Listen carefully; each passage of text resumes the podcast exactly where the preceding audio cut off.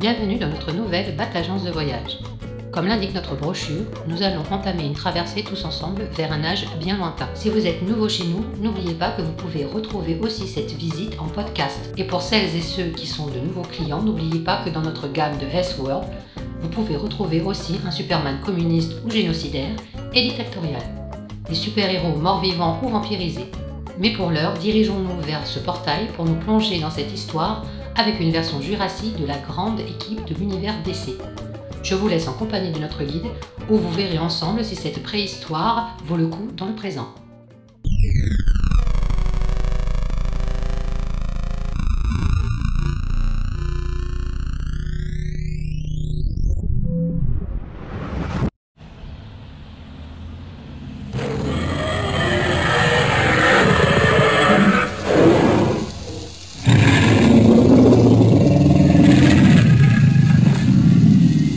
Traducteur enclenché.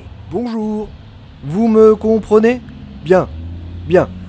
Comme je tentais de vous le dire, je m'appelle Jimmy Olsanorus et je serai votre guide pour votre premier voyage dans cette préhistoire. Alors, je suppose qu'on vous a toujours dit que le premier super-héros était Superman écrit en 1933. N'ai-je pas raison? Eh bien, laissez-moi vous dire que ceci est totalement faux. Ici, vous trouverez les véritables origines de l'héroïsme. Et en ma qualité d'assistant historique de Juan Gedeon, nous allons entrer dans cette magnifique grotte aux parois sublimes. Alors là, si vous regardez sur votre droite, vous pourrez voir la fresque originelle avec les premières apparitions de ces super dinosaures. On commence avec le Badzor chassant le Jokerzard.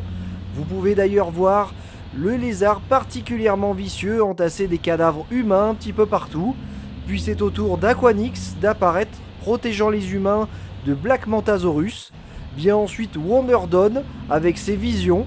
Et pour finir, Superzor élevé par des humains. On se retourne ensuite sur votre gauche où vous pourrez voir ces héros s'unir pour affronter une grande menace jurassico-cosmique. Alors, si à la première lecture vous trouvez que ces récits sont plutôt simples, n'oubliez pas que c'est une retranscription de ces magnifiques dessins préhistoriques par un humain de votre temps. Vous savez, on y perd toujours un petit peu la transcription, et surtout cette grotte a été redécouverte au début du XXe siècle. Et du coup, vous aurez sûrement une impression de déjà vu, alors que vous et moi savons que ce récit est le vrai. Mais on se rassure, il y a des petites choses inédites qui n'ont jamais pu être adaptées, comme l'expression des sentiments n'a jamais pu être bien vraiment retranscrite par vos auteurs. Je pense notamment à la mort des parents du Badzor ou à l'amour d'Aquanix pour son dauphin Mathilda, ou celui même du dinosaure de l'espoir pour ses parents bestioles. Euh, humains, pardon. Bref, des à côté de la préhistoire qui n'ont jamais été racontés jusqu'ici et qui apportent un peu de joie, d'émotion dans votre époque complexe et torturée. Comme nous l'avons vu plus tôt, vos artistes se sont inspirés des fresques de cette grotte pour dessiner ce Traducteur désenclenché. Traducteur enclenché. Excusez-moi de ce petit problème technique. Je disais donc que vos artistes se sont inspirés des fresques de cette grotte pour dessiner ce comics. Et ils ont tellement voulu être fidèles au style prédessinateur que, à mon goût, Rafa Garez, qui s'est occupé du dessin du milieu du récit, a voulu suivre celui de Crank, une bestiole, euh, excusez-moi, un humain assez brouillon et qui nous perd plutôt dans la narration.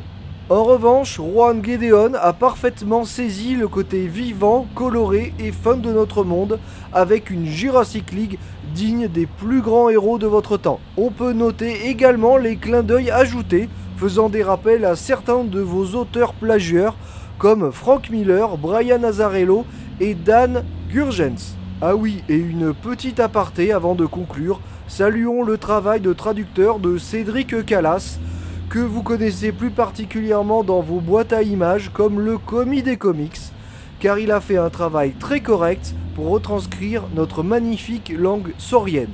Nous voici donc à la fin de cette visite Et avant de franchir à nouveau ce portail, n'oubliez pas de vérifier si vous n'avez rien oublié sur place ou laissé un enfant, car malheureusement notre cher Badzor aura vite fait d'en faire une bestiole de compagnie.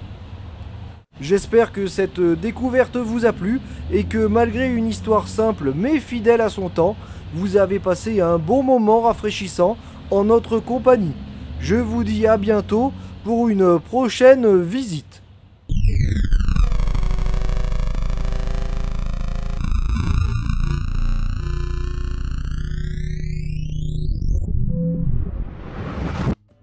Notre visite est maintenant finie. Vous pouvez vous diriger vers les sorties de secours les plus proches. Merci et à très bientôt.